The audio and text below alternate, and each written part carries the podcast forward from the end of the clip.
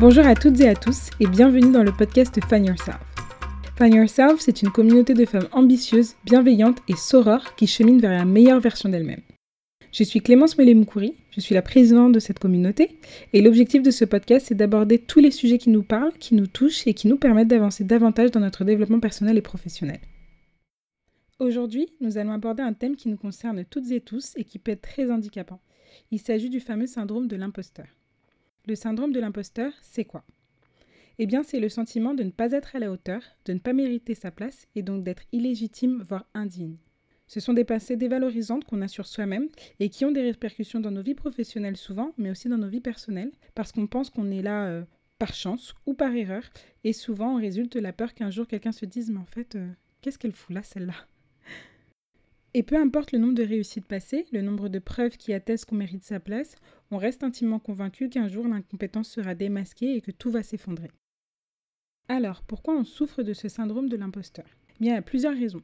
Premièrement, c'est évidemment le manque de confiance en soi, qui peut être le résultat de plusieurs choses qui se sont passées dans sa vie, d'une éducation et de plein d'autres facteurs. C'est aussi la comparaison systématique aux autres et à l'admiration parfois malsaine qu'on leur porte, voire à la jalousie qu'on peut éprouver envers eux.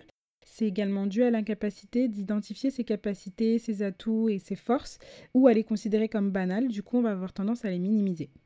Typiquement, ce sont les gens qui font des super trucs, mais qui ne s'en rendent pas compte, et quand on les complimente sur leur travail, ils disent oui, je sais faire ça, mais en fait, c'est pas grand chose, et puis tout le monde pourrait le faire, et puis euh, telle ou telle personne, il est carrément plus fort que moi, ou elle est carrément plus forte que moi, et voilà. Et dans la vie personnelle, ça se manifeste aussi chez les personnes qui sont en couple ou dans des groupes d'amis qu'ils pensent ne pas mériter. Donc voilà, pour résumer, c'est un sentiment euh, qui fait souffrir parce qu'il fait se sentir nul, incompétent, illégitime et jamais assez méritant. Ceci étant dit, maintenant, quelles sont les solutions pour venir à bout de ce sentiment de l'imposteur? Alors ici, je vais vous partager des éléments de réponse qui m'aident personnellement ou qui m'ont aidé à lutter contre ce syndrome. Et je n'ai pas prétention à délivrer une vérité absolue, mais bien des choses que j'ai réussi à intégrer, à mettre en place et qui me permettent aujourd'hui de mieux vivre la chose. La première chose qui m'a aidé, c'est de reconnaître l'idée que tout expert a commencé novice. L'expertise, c'est un travail de longue haleine. C'est quelque chose qui demande euh, du temps et qui s'affine en permanence parce qu'on ne cesse jamais d'apprendre. On prend n'importe quel expert dans n'importe quel domaine, eh bien, il n'a pas commencé expert, il n'est pas né expert. Même si on peut avoir des facilités, des prédispositions, l'excellence à proprement parler et l'expertise, ça demande vraiment du travail sur le long terme et une capacité à suivre l'évolution des choses en permanence. Donc en partant de ce postulat, je pense qu'il faut se positionner en tant qu'apprenante perpétuelle et se laisser le temps de s'améliorer. Et remettre les choses dans ce contexte, ça aide parce que ça permet de se laisser la marge de manœuvre et le temps nécessaire pour pouvoir se perfectionner. La deuxième chose que j'ai mis en place, c'est de noter mes réussites et de les célébrer.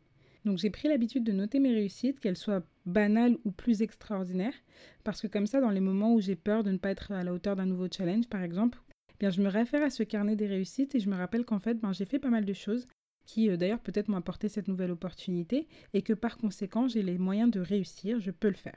Et vraiment, je trouve que écrire ses réussites et uniquement ses réussites, c'est bénéfique, ne serait-ce que dans la façon euh, euh, de considérer sa vie, dans la façon de voir sa vie de façon plus positive. On est beaucoup dans, notre quête de développement personnel à avoir, à essayer d'avoir une pensée positive. Et je trouve que cette pratique est vraiment aidante, donc je vous encourage à le faire.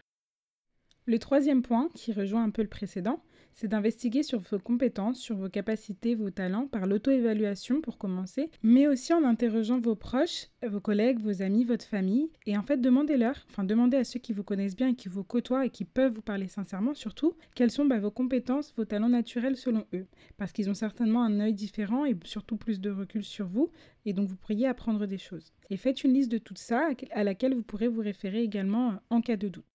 Alors, le quatrième point, c'est le fait de demander de l'aide et de demander de l'aide sans avoir honte.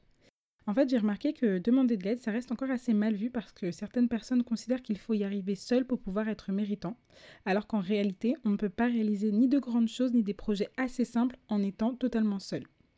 Enfin, ça dépend de la simplicité du projet, mais euh, de façon générale.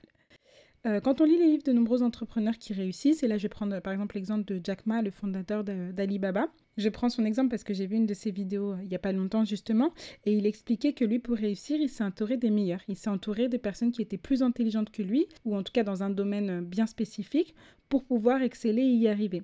Et en fait, ce qu'il faut retenir dans cette idée-là, c'est que c'est pas possible de tout connaître. C'est pas possible d'être euh, omniscient et, euh, et c'est ok. C'est même une très bonne chose parce que c'est comme ça qu'on peut s'enrichir des connaissances des autres tout en se libérant assez de temps pour pouvoir pratiquer et exceller dans son domaine de compétences.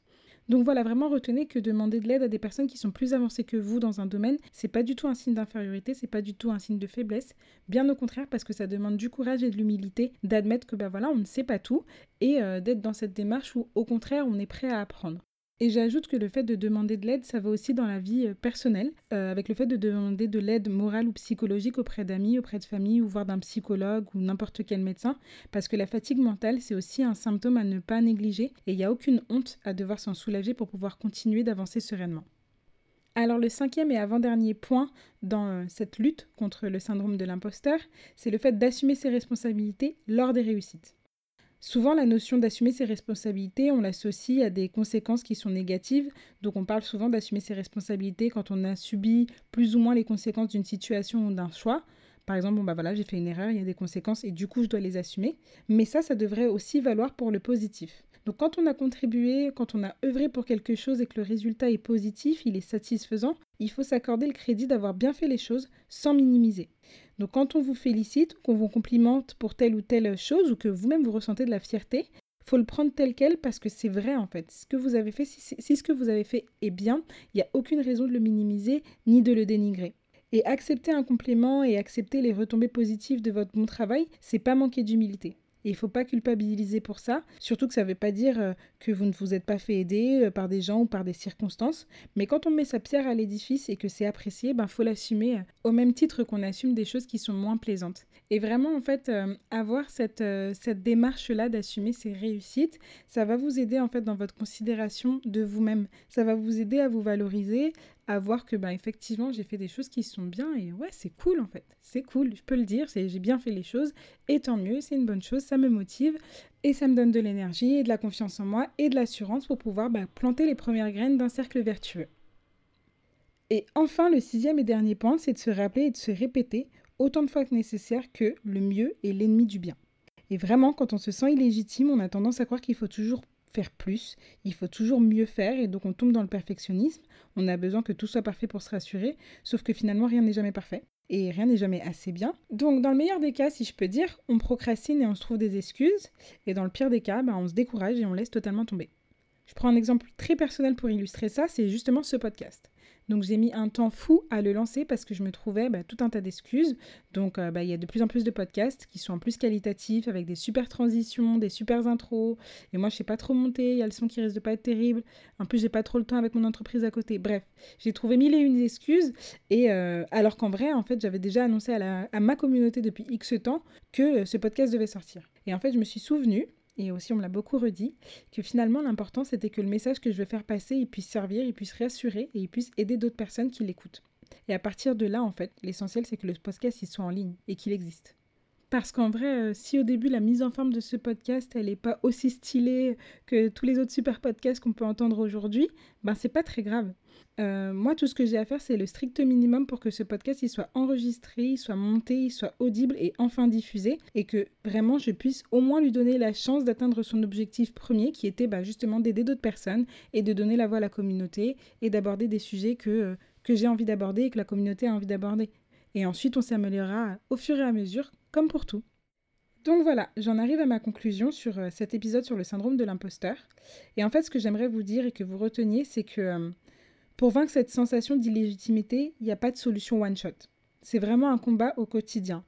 On doit au quotidien être sa propre dose de motivation et se rappeler ses réussites pour se souvenir Ah oui, en fait, ça je l'ai déjà fait et en fait, ça j'en suis capable. Et vraiment vaincre le syndrome de l'imposteur, c'est un état d'esprit qu'on décide d'adopter.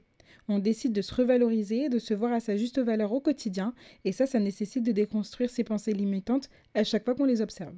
Et euh, vraiment, je le répète, hein, c'est un choix à, réitérer chaque jour, donc c'est pas facile, mais c'est possible. Et il faut le prendre en fait comme euh, le fait de mettre en place une nouvelle bonne habitude dans sa vie. Et chaque jour, il faut faire des, efforts pour que cette habitude, elle puisse s'ancrer. Et ensuite, ben, le temps, les expériences, les rencontres et puis euh, votre propre évolution aident aussi à se débarrasser de ce syndrome ou du moins à avoir à le gérer moins souvent et plus facilement.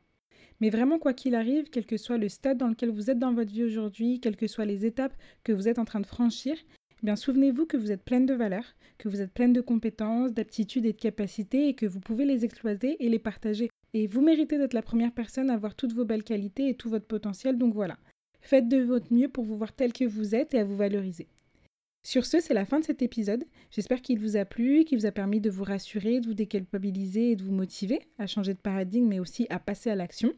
Et si vous avez des commentaires, des choses à ajouter, des réactions sur cet épisode, bah surtout n'hésitez pas à commenter ou à nous écrire.